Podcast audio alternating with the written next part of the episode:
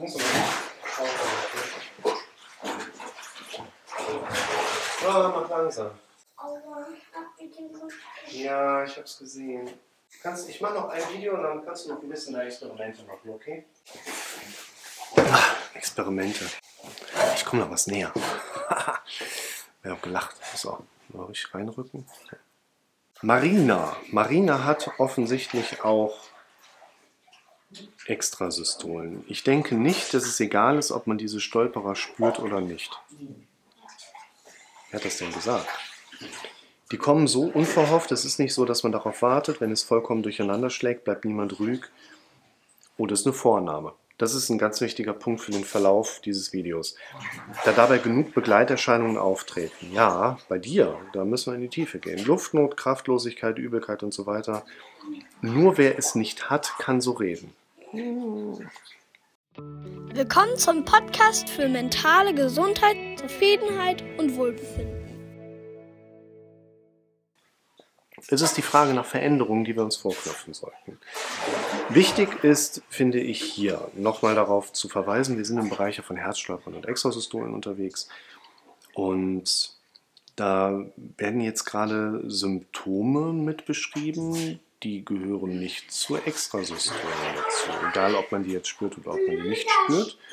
Auf einer kardiologischen Ebene gehören diese Symptome in der Regel nicht zu dem Auftreten von Extrasystolen dazu. Aber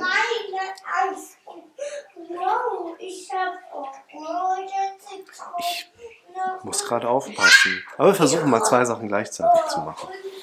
Ähm, stark erhöhte Niveaus von Stresshormonen, die zum Beispiel durch ständige Befürchtungsmuster kommen, die durch ständige Angst kommen, Probleme, die ungelöst sind, die wir hinter uns herziehen im Leben, die verursachen auch zunehmend einfach irgendwann Probleme. Er hat Spaß. Und diese subjektive Luftnot, Kraftlosigkeit, Übelkeit, dieses Überraschungsmoment, was da beschrieben wird, das passt halt mega, mega gut einfach in den Kontext einer Panikstörung.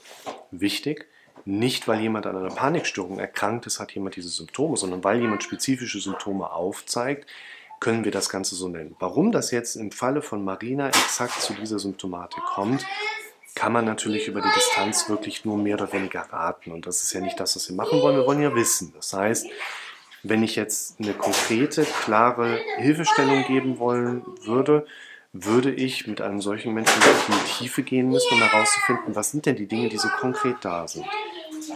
Diese Symptome, die hier beschrieben werden, die hören sich für mich eher so an, als wäre da eine Situation bei einem Menschen, wo im Hintergrund die ganze Zeit kumulierende Stresshormonniveaus im Alltag existieren und das vielleicht auch gar nicht so plötzlich um die Ecke kommt, dass also auf einen Schlag das ganze Modell wirklich auf 180 läuft, sondern irgendwann im Verlauf eine kritische Marke überschritten wird und es sich so anfühlt, als wäre die Symptomatik schlagartig da. Was wir hier auch nochmal mit drin haben sollten, alle Symptome, die hier beschrieben werden, sind eigentlich erstmal nicht problematisch oder per se schlimm oder schlecht, wie jetzt ein Schmerz, den wir wahrnehmen. Aber was passiert da? Wir haben die Wahrnehmung von irgendetwas und unser Bewertungssystem, unser Gehirn denkt dramatisch, negativ orientiert, misserfolgsorientiert, unser negativ denkendes Gehirn bewertet ein Phänomen und wir hören diese Bewertung zu, verändern die nicht, lassen die so stehen, wie sie ist und darauf kann sich dann Angst und negatives Gefühl mit der Zeit zum Problem entwickeln. Manchmal geht das schneller, manchmal dauert das weniger lange. Unter anderem, und ich verlinke dir mal ein Video, was ich jetzt tatsächlich in letzter Zeit nicht so oft verlinkt habe, darum ist ein Problem da. In diesem Modell können wir sehr gut erkennen, dass eben eine Problematik häufig für uns subjektiv mit Fragen assoziiert ist. Zum Beispiel stelle ich mich selbst in Frage, also scheine ich ein Problem zu haben, sonst würde ich mich ja nicht selbst in Frage stellen. Oder ich stelle immer wieder die Frage, was ist, wenn das schief geht? Beispielsweise die nächste Klausur. Das Problem ist aber gar nicht, was ich dann für das Problem halte. Also mein Problem erkennt man nicht an der Frage. Wichtig ist, dass dieser Mechanismus, negativ zu denken, sich selbst in Frage zu stellen oder Fragen zu stellen, vollkommen gesund ist. Aber wir Menschen neigen dazu, unsere eigenen Fragen nicht zu beantworten.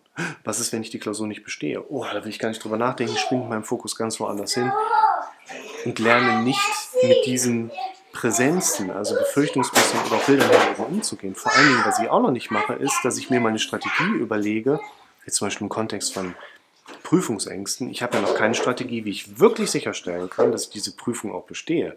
Also dieses innere Zielbild, ich sehe mich selbst, wie ich in der Prüfung sitze und ich schaffe das und ich lese die Fragen. Yes! Das sorgt nicht dafür, dass ich die Prüfung bestehe, aber unter dieser Bildebene habe ich einen viel besseren Bezug, mich auch mal ans Lernen zu setzen und darauf hinzuarbeiten, eine Prüfung wirklich bestehen zu können.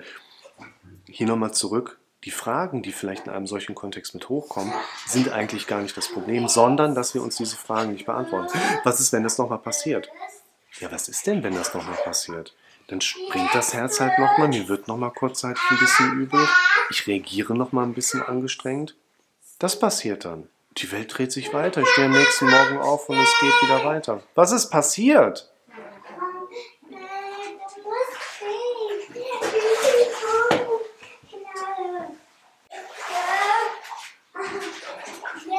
Ja. Oh, eine Bombe. Wir spielen Duschgeld schmeißen. Ähm, wo waren wir? Hier, Fragen. Also, werd dir darüber bewusst, dass du den ganzen Tag mit dir selber am Reden bist und dass du ziemlich viele Fragen hast und das nicht das Problem darstellt, sondern das Problem daraus resultiert, dass du in der Regel noch keine Antworten für deine Fragen hast.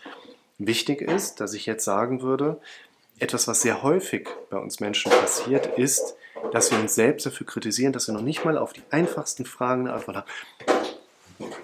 Du lebst nur einmal, weißt, dass du gehen musst, weißt nicht wann. Kommst nicht mehr wieder.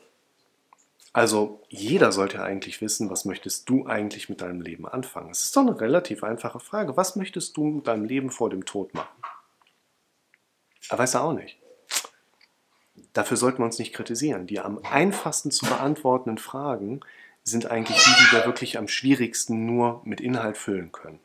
Und worauf ich hinarbeiten wollen würde, ist immer wieder auch dieser Faktor, dass Fragen eigentlich etwas darstellt, was in unserem Gehirn zu automatischen Antworten führt. Entweder indem wir im Alltag uns mit gewissen Dingen beschäftigen und hin und wieder einfach mal eine Idee hochploppt. Ich verlinke dir mal eines meiner absoluten Lieblingsvideos. Wie kommst du auf gute Ideen? Diese Ideen resultieren ja aus unserem normalen Leben heraus. Wir machen so hier ein bisschen, da ein bisschen und so gesagt, hey, bau doch mal ein eigenes Mobilheim komplett nach deiner eigenen Vorstellung. Da brauchst du aber auch eine Halle zu, weil ansonsten steht das Ding einmal im Regen und dann kannst du es direkt wegwerfen. Ja gut, dann lieber nicht. Wir reden uns das alles selber aus. Wir haben den ganzen Tag prima Ideen, aber unser Gehirn sagt irgendwas dazu, gibt einen Kommentar, stellt eine Frage und wir interpretieren das als Gegenargument dazu. Ah nee, dann geht das ja leider nicht. Unser Gehirn neigt dazu, automatisch Antworten zu geben auf die Fragen, die wir haben. Und wenn du eine Frage hast, auf die du nicht automatisch eine Antwort bekommst, dann neigst du in der Regel erstmal dazu, deine Antwortkompetenz in Frage zu stellen. Das kann doch nicht sein, du kritisierst dich selber, dass du selbst auf die einfachsten Dinge nicht kommst. Du solltest deine Fragekompetenz in Frage stellen. Weil wenn du eine Frage hast, auf die du nicht automatisch eine Antwort bekommst, dann solltest du die Frage verändern. Und das ist ein ganz wichtiger Punkt, weil die Qualität deiner Fragen mit der Qualität deines Lebens nachher korrelieren wir brauchen einen Zugang. Fang an mitzuschreiben, was deine Fragen angeht. Fang an, mit diesen Fragen zu arbeiten. Du wirst merken, dass wenn du mehr und mehr und auch andere Fragen in deinem Bewusstsein erlebst, dass dein Gehirn dir mehr und mehr auch einfach von sich aus Antworten dazu liefern wird. Und deshalb würde ich tatsächlich auch mal da reingehen. Am Ende wird ja gesagt, nur wer es nicht hat, kann so reden. Ich kenne diese Gefühle doch auch. Ich habe doch auch einen Sympathikusnerv, der mich hin und wieder in der Vergangenheit mal geärgert hat, in Anführungszeichen. Und was ich hier sehr spannend finde, ist, ich lerne normalerweise zwei Gruppen von Menschen kennen. Das sind die einen, die sind am einen Extrem, die kommen in die Praxis und sagen, ich werde das sowieso nicht schaffen. Und die anderen, die sind schon einen Schritt weiter und bilden die Gruppe ab, die ich letzten Endes auch so sensibilisieren würde, dass wir uns selber darauf fokussieren, okay, was muss ich machen, damit ich das erreichen kann? Die eine Gruppe stellt sich keine Fragen, die andere Gruppe stellt sich Fragen. Und da müssen wir hin. Was muss ich machen? Was darf ich tun, damit ich was auch immer erreichen kann? Du vergleichst dich immer mit anderen? Gar kein Problem. Das liegt evolutionsbiologisch in unserer Natur. Ich verlinke dir das Video dazu. Und du solltest nicht versuchen, dich selbst zu kritisieren, dass du dich mit anderen vergleichst. Du solltest nicht versuchen, das zu unterlassen. Es ist vollkommen normal, dass wir uns immer mit anderen vergleichen. Der hat mehr Höhle, der hat mehr Frauen, der hat mehr Fressen. Geil. Wie hat er das gemacht? Das liegt in der Natur der Sache, dass das immer noch stark in uns drin ist. Du darfst dir aber konkret die Frage stellen, wie kannst du das, was du gerade beobachtest, vielleicht selber auch erreichen?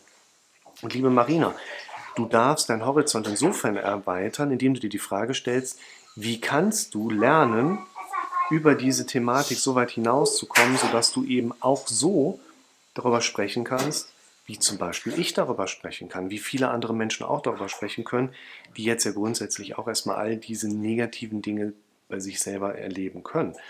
Und daher steht eigentlich vor allen Dingen neben dem Punkt, hier erstmal überhaupt mehr Greifbarkeit reinzubringen. Also lerne, dass du die ganze Zeit mit dir selber sprichst, lerne, dass die Bewertungen, die du selber hörst, letztlich nicht krankhaft sind, aber das Problematische ausmachen und lerne, dir Fragen zu stellen.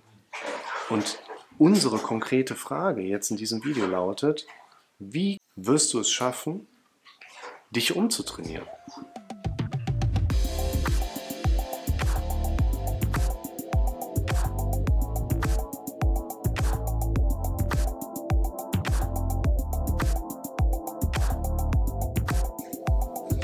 So, bist du fertig gebadet? Du denn mal rauskommen?